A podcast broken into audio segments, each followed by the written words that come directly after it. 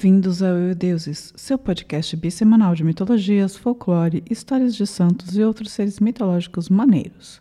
Eu sou a Camila Kinsel e me alterno com a greguíssima Daniela Benetti, contando as histórias para vocês. Eu na segunda, a Dani na quinta, e segue o jogo. E esta semana eu vou atender a um pedido do nosso ouvinte Ricardo Correia e contar para vocês um pouco sobre os Vrikolacas, uns seres estranhíssimos e todos misturados que vêm diretamente da Grécia para este podcast. Espero que você curta, Ricardo. E se gostar, conte para os seus amigos e conhecidos. Se não gostar, mande o episódio para os inimigos, só não se esqueça de divulgar. Vamos divulgar, vamos divulgar Twitter, e, e ó, Facebook, da RT, é isso mesmo, vamos divulgar.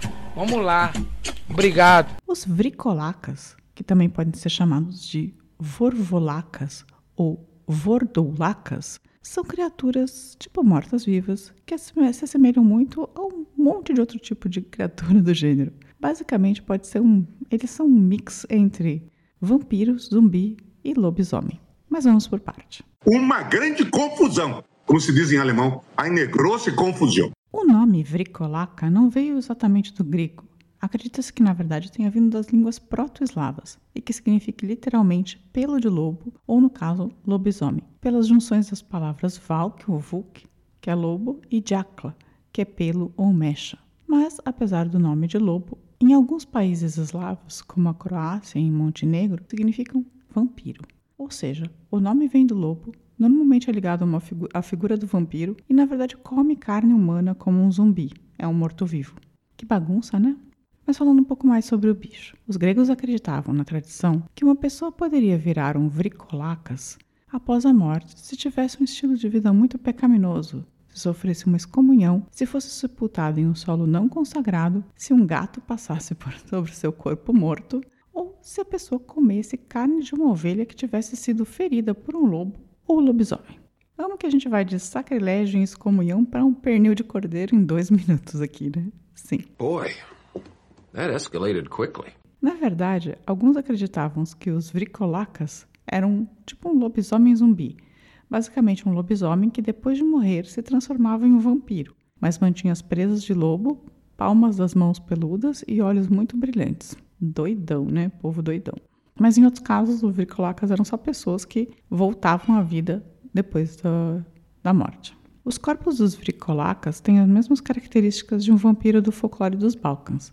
Eles não estragam ou apodrecem, mas alguns incham e ficam com a pele esticada e vermelha, cheia de sangue. Alguns dizem que esticam como um tambor. Pessoas ruivas com olhos azuis acinzentados já ganhavam a fama de serem vricolacas de cara. Cara, não tem sentido, velho. Não tem sentido. Pense ver que não é uma lenda de um folclore da Irlanda, né? Senão todo mundo seria vricolaca lá. Mas essas figuras horrorosazinhas ficavam vagando por aí, às vezes causando uns poltergeists e por vezes mesmo foram acusados de causar epidemias. Existe uma lenda em que acredita-se que a pessoa anda pela vila e bate nas portas das casas, então grita o nome dos moradores. Se ninguém abrir na primeira, beleza, vida que segue. Mas, se você atender a porta, morrerá em poucos dias e se transformará em quê? Pois sim, outro vricolaca. Por essa razão, existe a superstição de que não se deve abrir a porta a menos que a pessoa bata duas vezes. Eu quero dizer que aqui em Berlim, onde eu moro, a gente só atende a campainha na segunda vez também, pois quase sempre é a empresa de entrega tentando fazer você receber e se responsabilizar pela encomenda de algum dos seus vizinhos. Bem vampiro, né? No caso, o vampiro da DHL dos Correios, né? Ah, se vistos durante o dia, os vricolacas são tão horríveis que as testemunhas morrem de medo, a menos que falhem com o monstro que desaparece imediatamente. Então, se você encontrar com microlacas, fala com ele. Me fala um pouquinho mais de você.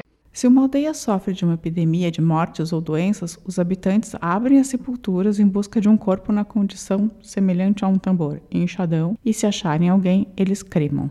Mas isso não pode ter autorização do padre, porque se o padre der autorização, ele pode ser punido pelos seus superiores, porque as pessoas precisam ser enterradas no cristianismo ortodoxo.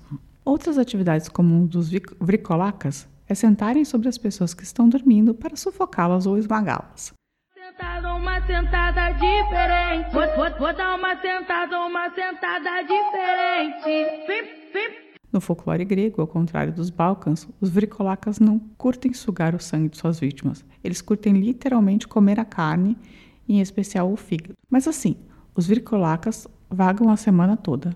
Porém, no sábado, eles dão aquela relaxada no túmulo.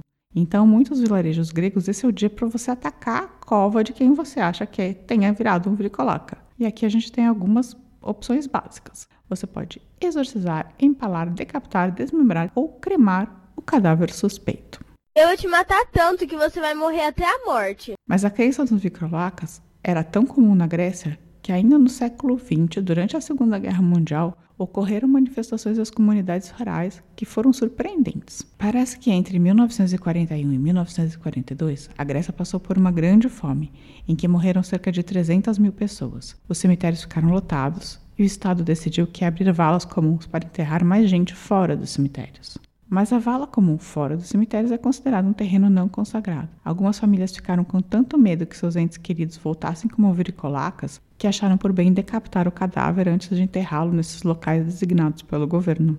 Maluco, né? Sim, o medo de que um parente virasse vricolaca, não só por ser enterrado em solo consagrado, se não consagrado como nos outros casos, é, fazia com que as pessoas também tomassem medidas preventivas. Em escavações, acharam vários túmulos em que o cadáver tinha uma pedra imensa sobre o peito, justamente para ele evitar que se levantassem. Em outros casos, eles pregavam o cadáver com no caixão com pregos de 15 a 20 centímetros na região do pescoço, da virilha, em ambos os braços e pés. Uma coisa meio Jesus Cristo na cruz, sabe? Só que pregado o cadáver ao caixão para ele não poder levantar. Agora eu vou contar uma historinha que envolve um vricolaca específico. Um jovem marido, sofrendo de depressão, se enforcou. Ele foi excomungado por suicídio, né? E foi enterrado fora do cemitério, apesar dos apelos de sua esposa. A jovem esposa então tornou-se retraída, silenciosa, e depois de dois meses, a aldeia começou a experimentar umas atividades paranormais, semelhantes a um poltergeist. As pessoas relataram que as camas eram sacudidas e tinham a sensação de serem mordidas à noite. E depois da mordida, muitos adoeceram. No decorrer de uma semana desse fenômeno, dois locais, duas pessoas, né, morreram. Então, a viúva do suicida confessou ao padre que seu falecido marido estava fazendo visitas conjugais a elas nessa mesma época. O morto foi declarado um vricolacas e planos foram feitos para exumar e desmembrar seu corpo, remover seu coração e queimar os restos mortais. Segundo a história contada, o corpo foi encontrado enrugado, endurecido, coberto de pele com o coração ainda batendo. Foi queimado, mas a história termina com a viúva dando à luz a um bebê monstruoso que morre ao nascer. Dramático, né? Bem grega. Uma curiosidade final é que, apesar dos vricolacas serem monstros de características próprias e algumas peculiaridades, é comum os tradutores traduzirem as obras americanas em que existem vampiros com a palavra vricolacas em grego. E isso tem feito com que cada, mais, cada vez mais pessoas na Grécia não saibam que existia uma outra criatura anterior, né? E liguem só ao vampiro tradicional, o vampiro tipo Drácula, que é uma coisa mais dos Balcãs. Então, essa criatura anterior, que é comedora de carne e tal, ela tá meio desaparecendo com o tempo por conta dessa tradução dos filmes e dos livros. E esse foi o nosso episódio, espero que vocês tenham gostado. Se você quiser fazer como Ricardo Correia e pedir uma história, é só escrever para contato euideuses.com.br. Agora, se você é da geração Z e não curte e-mail, é só entrar em contato com a gente pelo Facebook, cringe, pelo Instagram ou mandando um comentário no YouTube. O importante é se comunicar. E mais do que isso, indicar esse podcast para todo mundo que você conhece. É de graça, gente, dá um maior trabalho, então compartilhem com os seus para a gente espalhar a nossa palavra. Tenha uma boa semana e fica a nossa dica de sempre: vão ler os livros. Tchau, Vricolacas, tchau! Por isso é que eu sou um vampiro e com meu cavalo negro eu apronto. E vou sugando o sangue dos meninos e das meninas que eu encontro. Por isso é bom não se aproximar muito perto dos meus olhos. Senão eu te dou